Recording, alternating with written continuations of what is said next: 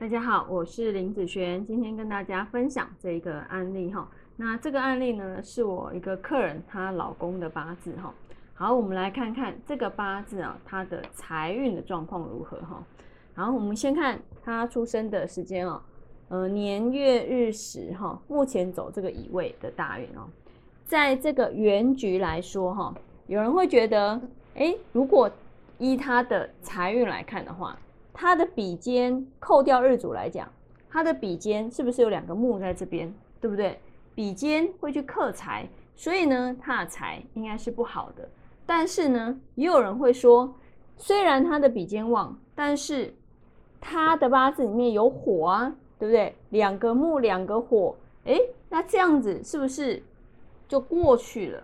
那这样子木生火生土，他的财运应该算是不错才对，好，那。在目前这个乙未大运，你看地支又多送给他一个财运，好，看起来应该是会更好，好，但是实际上以我这边来讲，不是这样看哈，要天干归天干，地支归地支，它两个是分开来看的。那以天干在这个大运的流通呢，它变成什么？有一个乙庚合，对不对？然后火生土这样子的一个状况。那以地支来讲呢？地支来讲是木生火，好克土的一个状况，所以呢，它的两个财，其实在我这边来看，它其实是全伤的，好是差的哦，是差的哦，好是非常差的。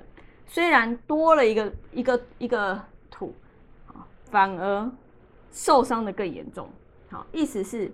本来只是受伤一个而已，但是呢，到了这个大运反而变成了负二，受伤两个。那受伤两个，你觉得比负一来得好还是来得差？好，当然是来得差。所以在目前虽然走财大运，但是对他来讲一点都不利，好，一点都不利。反而我觉得不要走财还比较好啦。好，他的财反而还比较容易趋向稳定的状态。一旦走财。大家都很期待自己来了一个好的财运，对不对？但没想到这个财反而是让你破财的，你反而让它不要出现比较好。但是每一个人的运不一样，好八字的流通不一样，有的人要财才会变好，有的人不要财才会变好，好，这是呃很不一样的地方。好，那像今年，好，今年你看哦，今年是什么年？今年是辛丑年，又走了一个土。又走了这个土，那这个土呢？说真的，我刚刚前面讲，它这个比肩呐，碰到财必破财，所以呢，不管他走多少的土，这个土必死无疑。所以在今年来讲，多了一个丑土受伤，哦，是不是更差，变负三的一个状况？好，所以今年的财运，你觉得它会好吗？当然不会好。那财对于男生来讲，除了钱，也代表感情方面的问题。所以在今年来说，他就离婚了。好，他离婚了。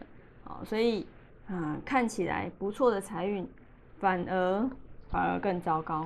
你说是不是？好，那我们以上这一个影片就分享到这边，下次见喽，拜拜。